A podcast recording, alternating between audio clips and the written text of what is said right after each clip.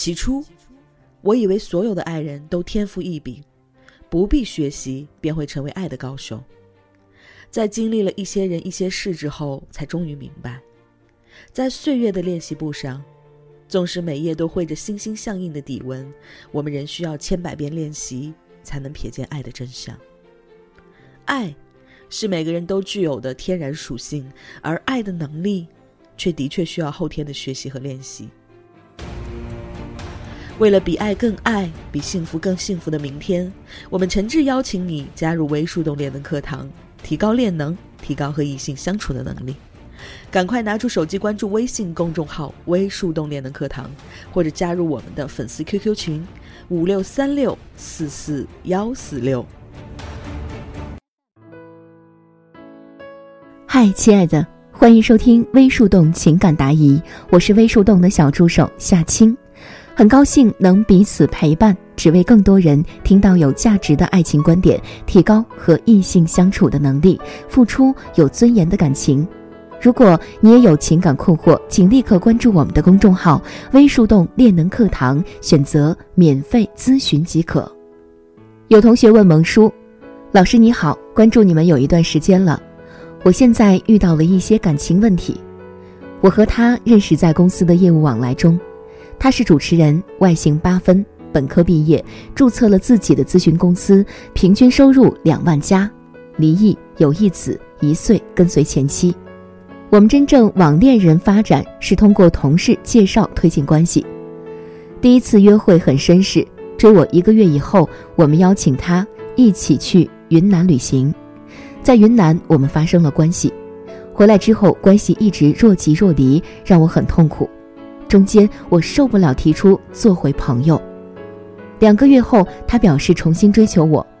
我一米六，颜值七分，收入一万，比他小五岁。复合以后一个月左右时间，他又回到以前若即若离、经常联系不上的状态，让我很没有安全感。我提出分手。现在是第三天，我会想起我们曾经的美好。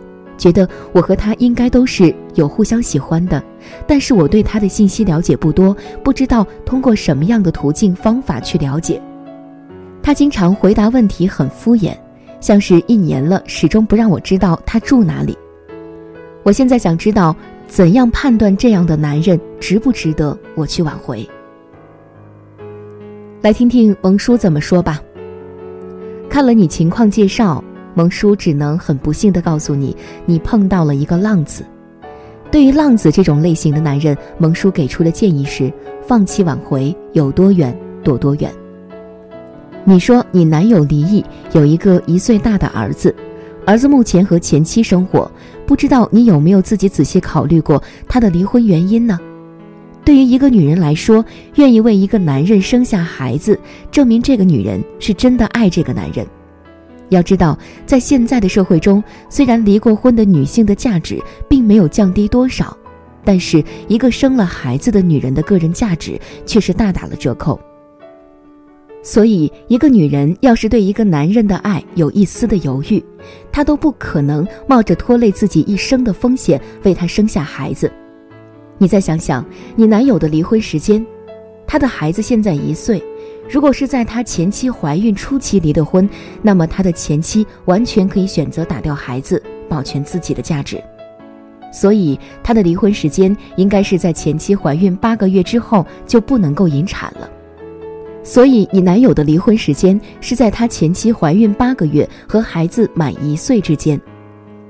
而往往这个时期的女性，就算是遇到了再严重的问题，都会选择为了孩子而保全婚姻。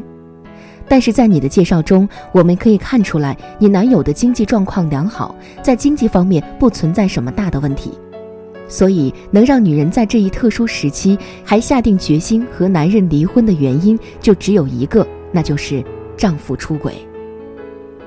你说了，你们第一次约会时他很绅士，一个月后你们一起去云南旅游，并且在旅游的过程当中发生了亲密关系，从这点可以看出，你的男友不但长得帅。而且很会撩妹，他明白女生都喜欢绅士的男人，所以在相处的初期把自己伪装得非常高大上。蒙叔估计，他本打算在伪装一段时间后再开始推进你们的亲密关系，谁想到你却在这个时候主动邀请他去云南旅游，直接给他提供了推进你们亲密关系的机会，让他在这次旅行中不费吹灰之力地达到了他的目的。你旅游回来之后，你说到他就开始对你若即若离的，那是因为他的身边不止你一个女朋友。目前蒙叔可以肯定的，其中一个女孩就是他的出轨对象。在旅游的过程中，他已经得到了他想要的，而回来后的一个月时间里，造成他对你若即若离的状态的原因是，他要忙着去哄他其他的女朋友。你在介绍中提到了，你提出分手后的两个月，他说要把你再追回来。蒙叔很好奇，如果一个男生真的爱你，为什么要在分手后的两个月再去追？正常人不是应该听到女朋友提出分手的当下就应该立刻跪地发誓加死缠烂打吗？这证明了他并不是真正的爱你，在这两个月里，他的身边一定有一个或者几个比你对他吸引力更大的女孩的存在，所以他才对你提出的分手无动于衷。而两个月后，那个女孩消失了，或者吸引力下降了，所以他才重新想到了你。回头来找你，信誓旦旦地说要重新的追求你，而由于你的太好得到，他在和你重修旧好后的一个月后，再次开始了对你若即若离的状态。这是因为他在外面应该又有了新欢，他忙着在和别人打情骂俏，骗着别的姑娘上床，自然没有太多的时间和你在一起，故而总是消失。你在介绍的最后说道：“你对他的信息了解不多，不知道通过什么样的途径方法了解。对你提的问题，他经常敷衍过去。一年了，始终不让你知道他住在哪里。其实这点很好理解，因为他并没有打算和你长期交往，所以自然不希望你对他的事情了解太多。你知道的越多，了解的越清楚，他就越容易暴露。至于他不让你知道他的住址，这更好理解。”因为他害怕和你分手后，你跑到他家去找他，说不定他家现在正住着一位等着上位的正宫娘娘呢。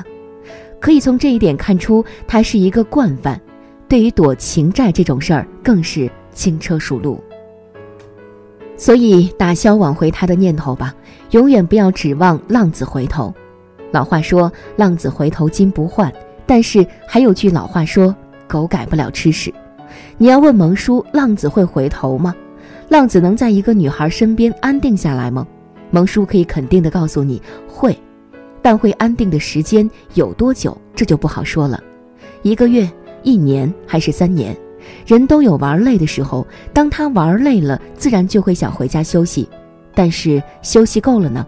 他又会开始向往外面多姿多彩的世界，寻找新鲜感。新女人永远是刻在浪子灵魂深处的烙印，所以就算浪子结了婚，他也只会在家庭和外面的世界之间来回徘徊，不会彻底的安定下来。这样的男人，你还需要去挽回他吗？蒙叔特别帮你找了一节课，出轨绝非偶然事件，还原他一步一步背叛的真实过程。你可以找小助手了解课程详情。好了，今天的内容就是这样。更多技术干货，关注微信公众号“微树洞练能课堂”。如果你也有情感困惑、爱情难题，欢迎添加助手微信，节目详情里都可以找到哦。我们下期微树洞情感答疑不见不散。